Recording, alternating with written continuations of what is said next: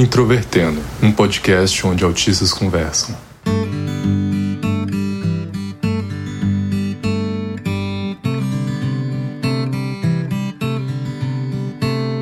Um olá para você que ouve o podcast Introvertendo, que é o principal programa sobre autismo do Brasil. Meu nome é Tiago Abreu, sou jornalista, um dos integrantes aqui deste projeto que discute o autismo na vida adulta e todas as questões que envolvem a sociedade humana. Olá, eu sou Luca Nolasco, estudante de biomedicina, tenho 22 anos e fui diagnosticado com autismo em 2017. Eu sou a Carol Cardoso, tenho 25 anos pela primeira vez posso falar aqui no podcast que eu sou mestranda em arquitetura pela UFMG e fui diagnosticada com autismo em 2018. Hoje a gente vai falar sobre uma temática que se faz muito presente todo ano, principalmente no início de novembro, que é sobre a temática do luto, da morte, e relacionar isso com o autismo. De que forma as características do autismo, a própria existência do autismo, se relaciona com a discussão sobre morte. Se você está conhecendo o Introvertendo pela primeira vez, seja muito bem-vinda, seja muito bem-vindo. O Introvertendo está presente nas redes sociais, é só você procurar por arroba introvertendo ou nosso site introvertendo.com.br. A gente também tem um Pix agora para você que quiser ajudar que o Introvertendo continue a existir. É só você enviar qualquer valor para introvertendo@gmail.com, essa é a nossa chave. E também, se você quiser patrocinar a gente recorrentemente, nós temos um plano lá no Padrim, é só você consultar o nosso site e saber mais detalhes. Vale lembrar que o Introvertendo é o um podcast feito por autistas, com produção da Superplayer and Company. Compreender a morte é algo que envolve vários fatores tanto uma questão de você compreender a existência ou a inexistência, também, claro, entender que é um processo irreversível, então uma vez que você morre, tudo acaba, e como isso impacta as pessoas à sua volta e a forma como você se simpatiza ou se empatiza com as outras pessoas. Na discussão científica do autismo já foi discutido muito sobre a questão da teoria da mente, coerência central, alguns conceitos que a gente até já falou em outros episódios, e também sobre a dificuldade, muitas vezes, que autistas podem ter nessa questão da empatia, seja uma hiperempatia ou uma dificuldade na tomada de perspectiva. E aí, na hora que a gente estava começando a montar esse episódio, eu lembrei de um artigo que eu li muitos anos atrás, que se chama O Conceito de Morte e a Síndrome de Asperger, que vai tentar discutir alguns conceitos de Piaget relacionados à morte e à questão do autismo com alguns grupos. E é um trabalho bem interessante, então recomendo, tá na lista ali de conteúdos, mas o que a gente quer principalmente abordar aqui é a experiência em primeira pessoa com a questão do luto e com a questão da morte, né? Como aqui nos nossos três casos, que somos pessoas no espectro do autismo, nos relacionamos historicamente ao longo da vida com essas questões. Então, deixo o espaço aqui principalmente para Carol e para o Luca falarem um pouco como é que eles encararam desde a infância essa questão da morte e do luto. Bom, eu tenho memórias de da minha primeira infância que são muito vívidas e a primeira vez que eu tive contato com a morte foi a morte de um primo meu, que foi muito trágica. Ele tinha 21 anos e ele morreu afogado. E eu lembro que a primeira vez que eu me deparei com essa ideia foi quando eu vi meu tio no pátio da minha casa chorando muito. Por mais que eu tenha entendido que era uma coisa muito grave, eu acho que eu não conseguia entender o que significava essa morte. E, e isso não, não, se, não é tão diferente das outras pessoas neurotípicas. Só que é, ao longo da minha vida, essa minha reação não mudou tanto. Então, nas próximas mortes que eu vivenciei, por exemplo, com 10 anos eu perdi uma tia, eu tive praticamente a mesma reação que eu tive quando eu tinha 5 anos. E isso eu já tinha uns 10 anos que foi é, me deram a notícia por telefone porque a, a, essa minha tia morava no Pará. E eu só tive a ideia de ah quando os meus pais chegarem eu vou ter que falar para eles a, essa informação. Então o que ficou na minha cabeça não foi a ideia da morte em si mas foi o, o fato de que eu tinha uma tarefa que era comunicar à minha família de que tinha tido esse evento e aí, com isso, eu sinto que as pessoas começaram a, a estranhar a minha forma de reagir a isso, de um jeito que, a partir daquele momento, a ideia de morte se tornou um tabu quando se trata de mim. Quando meu avô morreu em Belém, eu não fui comunicada. E eu fiquei sabendo meses depois, em uma conversa corriqueira, quando eu fui em Belém e alguém comentou: Ah, sobre a morte do fulano. E isso me magoou muito, porque eu percebi quão diferente é para mim a questão da morte, a ponto das pessoas reagirem comigo de uma forma diferente quando se trata desse assunto e nem considerarem como que isso é para mim. Não tem um diálogo. Eu presenciei casos de parentes que faleceram e na maioria das vezes não eram pessoas que eu tinha uma proximidade afetiva ou até física, não, não tinha muito contato. Então, quando eu soube da, do falecimento deles, eu fiquei triste pelas pessoas que ficariam tristes, mas eu não senti nada visceral. Um caso específico disso foi quando um tio avô meu, uma pessoa que eu tenho bastante admiração, mas que eu não tive contato durante toda a minha vida, aos meus 19 anos ele foi diagnosticado com um tipo de câncer e ele tinha uma data de validade, segundo ele mesmo. Ele iria falecer logo. Eu passei acho que três ou quatro dias indo na casa da minha tia todo santo dia, assim, pra conversar com ele. É uma das pessoas mais brilhantes que eu já conheci. Conhece tudo de política, de cultura, de tudo. E foram as melhores conversas que eu tive no ano inteiro, foram com ele. Pouquíssimos dias depois ele faleceu. Já era algo que a gente esperava, já era algo que a gente sabia que iria ocorrer. Eu não fiquei triste porque eu não sei. Eu não sei por que, que eu não fiquei triste. Eu fiquei pensativo sobre isso. Já em outros casos, e eu não sei qual é a o que disse, qual é a diferença entre eles, eu fico semanas remoendo semanas muito mal. Eu tive colegas que morreram de câncer muito novos. Eu tive colegas que morreram atropelados, pessoas que morreram de overdose. Em cada um deles eu passei mais de uma semana sem conseguir fechar o olho e não pensar neles e sem conseguir as aulas, sem conseguir fazer nada, porque eu só conseguia pensar nisso. Não eram necessariamente pessoas mais importantes do que os meus parentes. Eram só situações que me deixaram muito mais pensativo e triste. Então comigo é, é muito extremo. Ou eu, eu entendo o conceito da morte e aceito, ou eu simplesmente me nego a aceitar e fico pensando nele todo momento que eu tô acordado. Tem coisas muito interessantes nos relatos de vocês, mas eu destacaria duas. Primeiro, que a Carol disse sobre a família não compartilhar a questão da morte. E eu vejo que, muito além do autismo, o quanto muitas vezes adultos, por não saberem como lidar, ou como comunicar, ou como informar crianças, eles omitem informações. Né? Então, acho que isso vai também um pouco além do autismo, mas olha para você ver né? o impacto da reação das pessoas em relação a uma deficiência da interação social, da comunicação, como o autismo. E, ao mesmo tempo, revela o quanto que as famílias e muitas vezes as pessoas estão despreparadas para saber como lidar em situações extremas como essa. E o Luca falou muito sobre essa questão da reação sobre a morte das pessoas, algumas ser uma coisa esperada e outra coisa é, ser realmente algo que continua, perdura. Acho que isso tem muito a ver também com a previsibilidade. No contexto do autismo, a gente sabe que a gente tem uma dificuldade para lidar com questões imprevisíveis. E a morte geralmente não é algo esperado, exceto nesses casos, né, em que há uma doença, em que há um prognóstico já definido. Então, acho que a gente pode fazer, de certa forma, essa inferência. E eu acho que a morte pela qual se há uma surpresa realmente é uma coisa que choca todo mundo, principalmente se ocorre em uma idade que as pessoas esperam que a pessoa viva por muito tempo. No meu caso, particularmente, eu nunca passei por muitas histórias de morte dentro do âmbito familiar. Eu tive duas mortes marcantes de parentes mais próximos. Eu tive a morte do meu avô em 2001 que era razoavelmente próximo de mim, inclusive a última filmagem dele vivo, ele tá rindo de mim, brincando, mas eu era muito pequeno quando ele morreu. Então eu lembro do contexto da época, eu lembro de cenas do velório, eu lembro de que eu ia junto com a minha mãe pro hospital, e eu lembro de acompanhar o velório, acompanhar de todos os processos, mas na época, a minha concepção na época era que meu avô estava dormindo. Mas eu consegui perceber ao longo de todos esses anos o impacto da morte do meu avô na vida da minha avó. Eles viveram juntos desde a década de 50, desde a adolescência. E a minha avó todos os dias hoje, né? E meu avô morreu em 2001, então 21 anos depois, minha avó fala no meu avô todos os dias. Dependendo do contexto da conversa, ela chora lembrando do meu avô.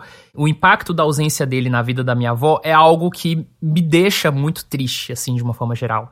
E ao mesmo tempo me motivou muito a não esquecer a memória dele, sabe? Então, em 2019 eu até escrevi um livro, que eu já falei que algumas vezes histórias de Paratinga, E esse livro, de certa forma, foi dedicado à memória do meu avô, que morreu em 2001. Teve uma coisa que o Luca falou, que é sobre a gente ver a reação das pessoas e, a partir da reação das pessoas, entender que aquilo é uma coisa triste. Então, até mais ou menos a metade da minha adolescência, eu também tinha esse mecanismo de não entender que uma coisa era triste, até que eu visse alguém chorando. E aí eu entendia que a minha, a minha sensação naquele momento deveria ser também tristeza. E uma coisa sobre a morte ser previsível, imprevisível, eu acho que isso é um fator que é muito importante também na forma como a gente vai reagir. Porque existiram na minha vida mortes que foram muito imprevisíveis e mortes que foram de uma é, imprevisibilidade previsível. E isso é um assunto muito delicado de falar, mas eu acho que, que vale a pena falar porque no meio do autismo a gente está muito cercado e eu vou fazer um aviso de gatilho, da ideia do suicídio. Então, a reação do luto ao suicídio é uma certa ambiguidade, porque ao mesmo tempo que é uma morte imprevisível, se a pessoa já dava sinais, se a pessoa já tinha uma depressão, alguma coisa que as pessoas sabiam que existia, é como se fosse uma reação previsível, mas que ninguém sabe quando que vai acontecer. E principalmente quando se trata de pessoas mais jovens, quando isso acontece, a gente fica pensando em, em quais momentos a gente deixou passar as coisas. Então, eu acho que é um, um tipo de luto muito particular. E eu acho que no âmbito do autismo, por exemplo, quando a gente já tem certa fragilidade emocional, fragilidade de se autorregular e o pensamento rígido, quando isso aconteceu, isso aconteceu mais de uma vez de eu ter uma pessoa que morreu por suicídio, eu sempre ficava revendo a minha convivência com a pessoa e procurando os sinais o dia inteiro. Então eu ia dormir pensando nisso, acordava pensando nisso e não conseguia tirar aquilo da minha cabeça. E como que a presença da pessoa era como se ela, ela ainda estivesse ali, só que ela não estava. Então eu, eu, eu até uma questão espiritual, é, de crença, que eu acho que é um, um, um âmbito do luto que não deve ser negligenciado, como que a cultura, como que a espiritualidade da pessoa se relaciona com a morte, mas para mim é, esse tipo de morte é uma morte que é como se a vida continuasse, mas que acabou. Nessa sequência do que a gente está falando sobre mortes esperadas e mortes inesperadas, a gente veio de alguns anos, principalmente de 2020 para cá, com a pandemia de Covid-19, mas também a gente teve mortes não relacionadas exatamente à pandemia e muitas mortes que foram grandes surpresas. Eu queria trazer dois exemplos de mortes do cenário artístico que, no meu entender, elas são impactantes, mas elas têm um certo contraste entre elas sobre quem morreu e o contexto em que essas pessoas morreram. O primeiro caso que eu queria falar é sobre a Elza Soares, né? A cantora e compositora que viveu mais de 90 anos que passou por coisas muito pesadas, teve a sua carreira quase encerrada muitas e muitas vezes, mas que conseguiu dar a volta por cima em 2015, quando ela lançou o álbum A Mulher do Fim do Mundo. A gente até falou sobre ela no episódio 84, retrospectiva década de 2010. E a Elsa Soares entrou numa jornada muito intensa de muitos shows e muitas coisas e a gente sabia que em algum momento a Elza Soares ia morrer pela idade avançada, mas ela estava ali intensa pela vida, vivendo e a gente celebrando cada coisa que ela pôde fazer. E eu acho que a gente relaciona aí muito a questão da morte com anos bem vividos eu acho que esse é um tipo de morte. E é o tipo de morte que a gente olha até a gente se orgulha e fala assim: poxa, né? Que legal, que possibilidade. Apesar de todo o sofrimento que ela passou, ela conseguiu ainda ter anos muito bons. E ela disse várias vezes que ela estava vivendo os melhores anos da vida dela nesses últimos agora, principalmente da década de 2000 para cá. Mas a gente tem um outro tipo de morte, e essa morte com certeza é uma das mais impactantes do cenário artístico das últimas décadas, que é o caso da cantora e compositora Marília Mendonça. Marília Mendonça tem um caso muito especial com o Introvertendo especificamente, porque a Marília é de Goiás, o Introvertendo surgiu em Goiás, em Goiânia, o sertanejo é uma coisa muito presente na cidade e a Marília Mendonça estourou mais ou menos na mesma época em que a gente se conheceu e a gente começou o podcast. Então a Marília Mendonça fez parte da nossa vida, mesmo grande parte de nós não curtir sertanejo e etc. Então a Marília não era uma pessoa tão distante. Mas a Marília Mendonça também estava presente na nossa geração, da nossa cultura, né? Então, foi uma artista que não pertence ao eixo Rio-São Paulo, que foi presente nacionalmente, que tinha muito mais público do que certos festivais. E uma morte aos 26 anos, num acidente de avião, é um negócio que pegou as pessoas de muita surpresa. Eu lembro do dia que a Marília morreu, que eu tava acompanhando, né, que houve o acidente, e aí a assessoria lançou nota falando que ela estava bem, aí todo mundo ficou aliviado, meu Deus, tá tudo tranquilo. E eu tava perto do William Timura, que faz parte aqui do podcast. E eu lembro que eu entrei na sala, o William tava em uma outra sala, e o William olhou para mim e falou assim: Você ficou sabendo que a Marília Mendonça morreu? E aí eu falei: Não, ela não morreu, não. A assessoria lançou nota falando que ela foi resgatada e tá super bem. Aí o William virou para mim e falou assim: Poxa, caí numa fake news hard aqui. E aí eu voltei pra minha sala, dei F5 no Twitter e de imediato as pessoas falando: Não, gente, ela morreu. Aquele momento assim, foi muito assustador, sabe? Porque não era uma coisa que realmente a gente estava esperando, assim. Foi um negócio muito, muito estranho. A primeira sobre a Elsa, eu descobri a música dela num período que eu estava muito isolado socialmente. A música dela sempre foi algo que eu gostei desde quando eu conheci. E depois que eu descobri que eu nasci no aniversário de 70 anos dela, eu não sei porque isso foi algo que ressoou em mim. Eu achei legal e comecei a admirar muito a Elsa.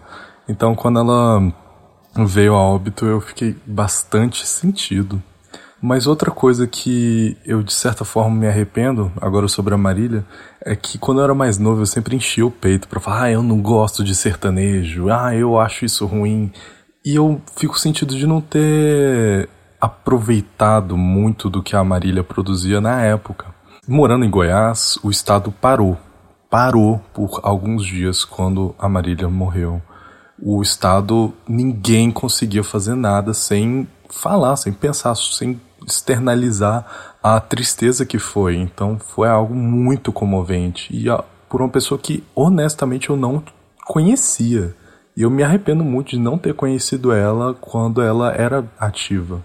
A minha história com a Marília vem de um momento que é interessante esse fechamento de ciclo, porque quando eu vim para BH pela primeira vez, para participar de um evento acadêmico, na esquina de onde eu tava ficando, tava tendo um show dela, é, gravando essa música Graveto. E eu nunca fui fã de, de sertanejo, sempre foi uma coisa assim meio distante de mim. Mas por algum motivo eu sentia muito é, essa presença da Marília muito forte em todo lugar que eu ia. E alguns amigos meus, amigas, eram muito fãs dela. Então, sempre, quando eu fiquei sabendo da morte, foi um impacto tão grande porque é muito estranho essa ideia de uma pessoa tão cheia de vida, tão presente na vida de várias pessoas e enxergar essa pessoa como morta agora. Eu acho que a morte da Marília impactou as pessoas de uma forma diferente, cada um por um motivo. Mas um, um, ponto que as pessoas ressaltaram muito foi a perspectiva da Marília sobre a mulher e sobre a mulher no centro da discussão do sertanejo. Mas no meu caso particular, como homem, como jornalista, a morte da Marília me revelou uma tristeza muito grande sobre o que a gente faz com o jornalismo cultural no Brasil sabe? Sobre a valorização de certos gêneros em detrimento de outros, sobre a forma como a gente não leva a sério certas perspectivas. Eu sempre achei muito estranho isso desde 2019, quando a Marília lançou o primeiro volume de Todos os Cantos, e eu não vi análises da crítica, crítica musical sobre aquele álbum, sobre o projeto, sobre o conceito. Acho que a Marília era uma artista muito mais esperta e muito mais inteligente do que alguns certos setores mais intelectuais da crítica e da música brasileira poderiam prever ou que eles pensam sobre gêneros populares, sabe? E eu fiquei muito triste sobre o que o jornalismo brasileiro fez no contexto da morte dela porque não era uma questão só da reação à morte dela, era uma questão sobre a criação de todo um contexto, de todo um conhecimento sobre a obra dela para poder falar sobre o impacto dela naquele momento, entendem? Que eu vejo que as pessoas só repetiam o mesmo, que é o impacto dela sobre a mulher, a perspectiva sobre a mulher, sobre a fama, sobre o sucesso, mas ao mesmo tempo não tinham encaminhado todo o sentido que a discografia dela teve ao longo dos anos e para o próprio amadurecimento artístico dela. Se eu pego, por exemplo, o EP Nosso Amor Envelheceu de 2021, você vê uma Marília Mendonça que já começou a compor depois de adulta, porque os primeiros sucessos dela eram músicas mais antigas, e ela já começa a discutir, por exemplo, questões como prostituição, como alcoolismo. Ela começa a trazer uma abordagem que começa a sair um pouco mais de simplesmente do relacionamento, do estar sofrendo ou não. E eu vejo que o jornalismo brasileiro não conseguiu acompanhar essa jornada jornada do amadurecimento dela, porque a gente não percebe, não leva a sério a música popular, sabe, como uma manifestação legítima, cultural. Mas tem uma outra dimensão que a gente está falando aqui sobre a pessoa pública, Marília. E eu queria contar uma história que, é um, que era um segredo. E é a primeira vez que eu tô contando isso pessoalmente, com autorização da pessoa, tá? O Introvertendo tem as capas dos episódios feitas pelo Vinícius Lima, que faz aqui desde 2020 todo o design do Introvertendo. E ele conheceu a Marília Mendonça antes da fama. Eles estudaram por dois anos juntos. Mas não era só uma conhecida distante, assim. Eles andaram juntos por uma época, lanchavam juntos, enfim.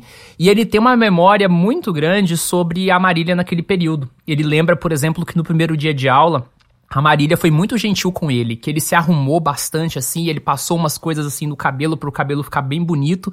E aí, quando ele chegou na, na escola, a Marília se aproximou dele, assim, e elogiou a aparência dele. Falou assim: Nossa, seu cabelo parece tão bom e eu tenho que fazer um esforço muito grande para ele ficar minimamente arrumado agora de manhã. E o Vinícius riu, assim, por dentro e pensou assim: Ela nem imagina o quanto que eu gastei tempo para me arrumar e tal.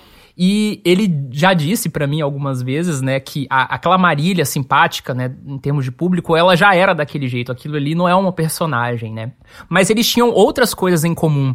Eles odiavam a escola que eles estudavam por uma série de motivos. Ela era zoada por causa do corpo, porque a Marília, nessa época que eles se conheceram, segundo ele, ela era muito magra, então ela não tinha muito corpo. E aí as outras meninas que tinham mais corpo, né, acabavam excluindo, discriminando ela porque ela não pertencia àquele padrão, assim, de, de mulher mais encorpada. E ela tinha o sonho da música, e isso não era também muito bem visto por alguns professores, e ele, por outro lado, tinha o sonho de ter um upgrade acadêmico, né? Para sair daquela questão. Marília, nessa época, já compunha, já fazia show em barzinho, ela vivia convidando ele para show, mas sertanejo nunca foi muito a vibe dele, então ele não ia, mas eles se davam bem. A última vez que eles se viram, eles foram no Buriti Shopping. Para quem não mora em Goiás, é um shopping que fica na divisa entre Goiânia e Aparecida de Goiânia, porque a Marília era do Parque Amazônia, né, que é um bairro ali próximo.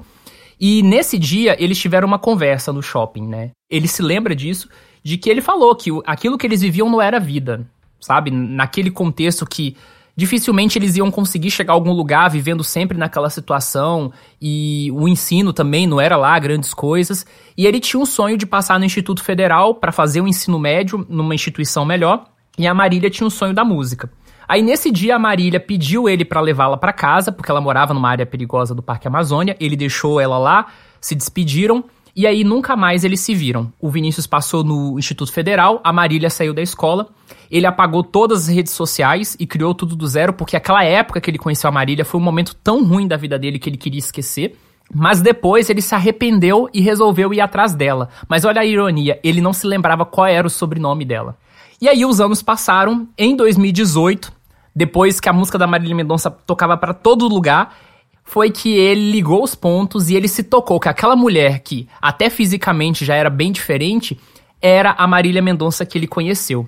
No meu livro eu falo muito de uma cantora e compositora cega em Paratinga que é muito fã da Marília, que começou a compor por influência dela. E nessa época o Vinícius já tinha entendido o valor que a Marília tinha para as mulheres. E aí eu sempre brincava com o Vinícius falando assim: "Ah, um dia eu vou entrevistar a Marília e eu vou falar para ela sobre você". Ele até pensou em falar com ela de novo, mas ele sempre evitou porque ele poderia soar interesseiro, sabe? Reaparecer depois de tantos anos. Então ele sempre evitou nesse sentido, apesar dele sempre se sentir muito orgulhoso com o lugar que ela chegou, é, dado todo o contexto que eles viveram. A Marília acabou morrendo, eles nunca mais se viram. Ele ficou muito mal com a morte da Marília. Para ele, quem morreu não foi a cantora, a artista que todo mundo conhece, para ele quem morreu era aquela menina gentil que ele conviveu na adolescência, sabe? E ver as cenas do funeral que aconteceram em, em Goiânia, pelo computador, né? E o caixão passando por uma avenida onde eles já estiveram ali perto da BR-153, num pôr do sol, foi muito dolorido e triste para ele, principalmente porque um primo dele da mesma faixa de idade morreu naquele período. E sabendo de todo esse contexto, ele ficou muito triste quando ele viu na televisão colegas que discriminavam ela nessa época que eles estudavam, dando entrevistas falando quanto que eram amigas, não sei o que, não sei o que, sendo que ele sabia naquele contexto que isso não era muito bem uma verdade, sabe? E a história do Vinícius mexeu muito comigo nessa época. É uma longa história aqui, se fosse contar detalhes, detalhes, né, seria muito tempo. Mas a história dele com a Marília me fez muito pensar, sabe, sobre os momentos que a gente compartilha com alguém, as dinâmicas de vida. Ele, pelo menos, ficou orgulhoso, sabe, do lugar onde ela conseguiu chegar, dado todo o contexto de vida que eles compartilharam juntos. Então, eles chegaram em pontos diferentes, em contextos diferentes, mas cada um perseguiu seu sonho. E uma coisa interessante é que o Thiago já tinha me contado essa história sobre o Vinícius ter conhecido a Marília antes da Marília morrer. Então, assim que eu fiquei sabendo dessa notícia, uma das primeiras coisas que eu fiz foi mandar mensagem pro Thiago, para vocês não acharem que é mentira. Eu era a única pessoa que sabia disso, era um segredo que o Vinícius tinha. O Vinícius não gostava de compartilhar isso com as pessoas porque ele conheceu a Marília nesse momento ruim da vida dele, que ele sempre quis excluir. A Marília foi um dos poucos pontos bons, mas quando ela morreu foi inevitável, sabe? E aí ele autorizou, agradeço ele por contar essa história, porque foi uma coisa bem, bem, bem triste e pesada para ele e para mim também, sabe? Fiquei muito pensativo sobre várias coisas. A morte da Marília foi um ponto muito importante, mas nos últimos dois anos a gente conviveu com uma pandemia e uma pandemia suscita não só doenças, mortes, mas também quanto uma questão de imprevisibilidade desse fenômeno, que foi exatamente o que a gente já conversou. E aí eu queria perguntar para vocês, olhando agora dois anos depois, no momento em que a gente pode considerar quase que entre aspas um fim da pandemia no Brasil, apesar de ainda terem casos de Covid, como é que vocês encaram esse período e como foi a sensação de morte? Eu sei que a gente já fez vários episódios na época da própria pandemia, mas eu acho que nesse momento agora, dois anos depois, a gente consegue traçar um comentário mais sólido sobre o que a gente viveu. Durante a pandemia perdi pessoas muito próximas, amigos. Eu acho que para mim a sensação, além da tristeza de ter perdido essas pessoas, foi o medo. Eu tinha costumes que eu tive que deixar de lado, como por exemplo, todos todas as férias escolares eu, eu visitava minha família em Tocantins, visitava minha avó, que é uma pessoa que eu tenho muito carinho, e tive que abandonar coisas assim. Eu tive que sempre ficar muito preocupado com as pessoas mais velhas da minha família, porque eu não poderia fazer nada para impedir. Eu só poderia ficar preocupado. Ter esse constante medo de poxa, será que eles estão se cuidando? Será que eles caíram em desinformação? Será que eles estão fazendo tudo o que deveriam fazer? Então, para mim, além da, da tristeza de ver tudo que está acontecendo com outras pessoas e com outras famílias, toda a tristeza, tinha um medo constante de cair em uma espiral de desinformação que poderia terminar muito mal para qualquer pessoa em volta de mim.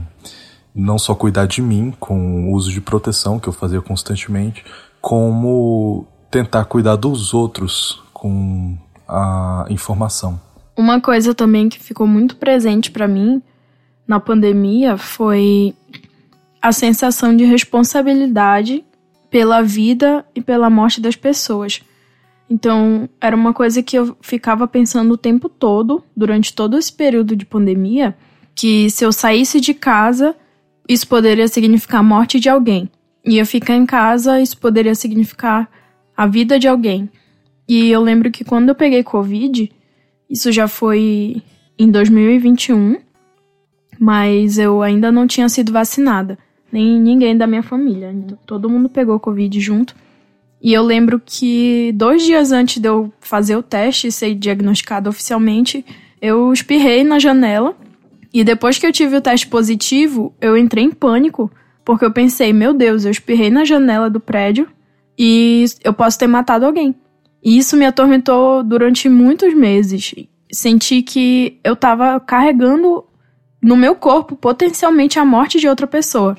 E quando a gente vê num contexto geral que durante esse período existiu muita falta de empatia, muita falta de cuidado, principalmente desse presidente genocida mas no, no sentido geral, a maior parte das pessoas, eu acho que a pandemia foi um momento de mostrar as caras de quem realmente se importa com os outros e quem não se importa. E isso é muito sensível de perceber. Eu sinto que foi uma crise que mostrou muito sobre o nosso próprio rumo como sociedade, como comunidade e as coisas que são importantes. Então, essa ideia da morte o tempo inteiro, a morte era uma coisa que não se deixava de pensar todos os dias, e até hoje é assim. O jornal não deixa de mostrar o número de pessoas que morreram E o número de casos, e quando a gente perde alguém, a gente olha aquele número e ele parece que não significa nada, porque aquele número começa a ter um nome. E a gente vê que a pessoa que a gente conheceu, que morreu, tá lá naquele, naquela massa. E, e o impacto daquilo é muito forte. E eu sinto que a gente ainda não conseguiu assimilar tudo o que aconteceu. Nessa nossa pressa de voltar para a normalidade, às vezes a gente não dá espaço para sentir essas dores, porque o próprio mundo não é feito para que a gente tenha esse tempo. Então, o luto também é, é o luto coletivo, é o luto que a gente está vivendo ainda e não sabe como lidar. E eu acho que isso vai perdurar por pelo menos ainda uns dois ou três anos, até que a gente consiga entender os impactos do que aconteceu, no sentido da ciência, no sentido das relações e, e de como a gente se organiza, e no sentido emocional também. Eu me identifico com vocês na maioria das coisas que vocês falaram principalmente com relação a essa questão do medo da morte e do sentido de responsabilidade. Não só essa questão da própria responsabilidade, quanto uma necessidade de me preservar ou de evitar por mais tempo possível a Covid, porque se eu precisasse de hospital para um acidente automobilístico, por exemplo, dependendo do momento eu não teria médico.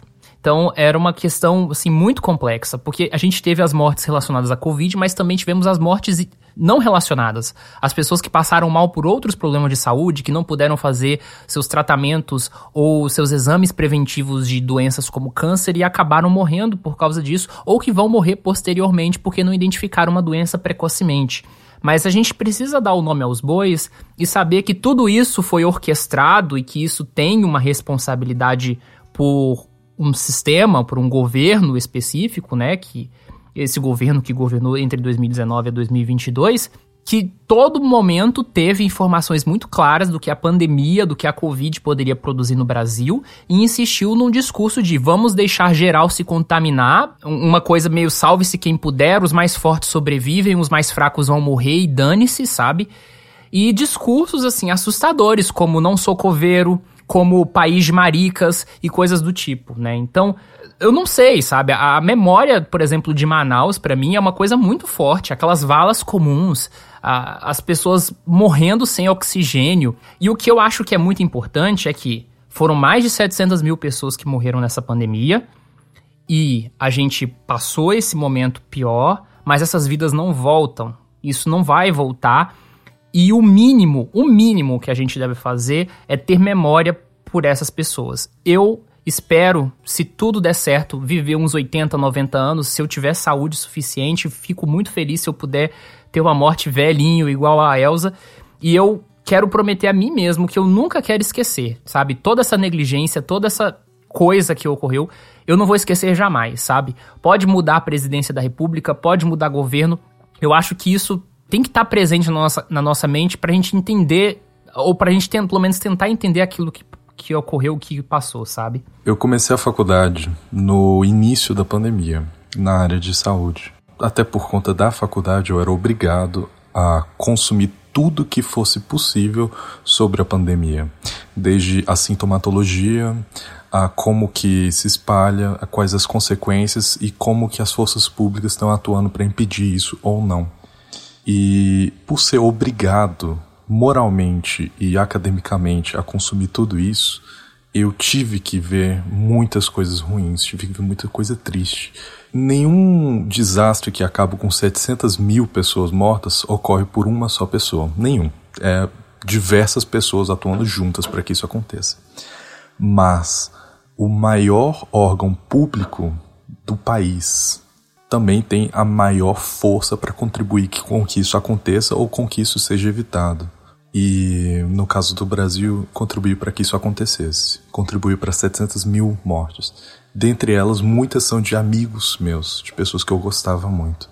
Eu honestamente espero que nós nunca mais passemos por outra pandemia nessa escala, nunca mais passemos por algum governante que seja tão negligente, tão insensível, bronco, todos os adjetivos negativos que você conseguir imaginar. Espero que nós nunca mais passemos por isso, porque era revoltante eu estar tá estudando um negócio, vendo como que aquilo lá é assustador e em seguida ligar a TV para consumir uma pessoa que diz: Não, isso não é nada, não, isso daí é, é pouca coisa, é só continua a vida e prossegue. E sabe o que mais me assusta, Luca? Assim, o que mais me assusta não, porque até que não tenho grandes surpresas, mas é a, a incapacidade de fingir que lamenta, sabe, sobre isso.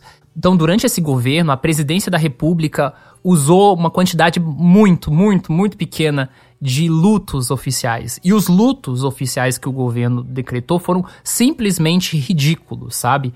Então, a quantidade de pessoas públicas que morreram durante esse período, e a gente pode citar várias, entre políticos, músicos, tipo Irmão Lázaro, que é músico evangélico e era até da base do governo, Marco Marcial, que foi ex-vice-presidente, o Paulo Gustavo, que teve uma morte horrível, a atriz Nissete Bruno, o cantor Genival Lacerda, o cantor Agnaldo Timóteo, o compositor Aldi Blanc, Nelson Sargento, Paulinho do Roupa Nova, também a cantora religiosa Fabiana Anastácio, o prefeito Maguito Vilela, que morreu antes de conseguir assumir a prefeitura de Goiânia, o ator Tarcísio Meira. Foram tantas pessoas e o governo, no geral, se manteve ausente para simplesmente decretar luto ou lamentar. O próprio caso da Marília Mendonça, que não foi ligado à pandemia, rendeu somente um vídeo ridículo falando assim: ah, né, tipo, todo mundo vai morrer um dia. Pelo amor de Deus, sabe? Se tivesse pelo menos a cara de pau, entendeu? De fingir que se importa. Nem isso. E acho que só para encerrar, nós no episódio inteiro falamos sobre como que é idiosincrática a relação de cada um de nós com a morte, como que nós reagimos da nossa maneira, como que uma morte consegue ser impactante, como que uma morte às vezes tem consequências profundas na vida de cada um de nós. Todos nós, e você que está escutando com certeza, fomos obrigados a lidar com 700 mil mortes de uma vez, no espaço de um ano e meio. Então, é de se esperar que muitas pessoas acabem ficando. Anestesiadas? É, dormentes quanto a isso, anestesiadas quanto a isso. Isso é normal. É deprimente você ouvir hoje duas mil pessoas morreram e você não sentir nada do que você sente quando um amigo seu morre. Isso é compreensível. Mas, de novo, eu espero que nós nunca mais passemos por algo assim, porque a morte é algo que passa por nossa vida, como disse o presidente, ocorre, mas não deveria ocorrer com tanta insensibilidade.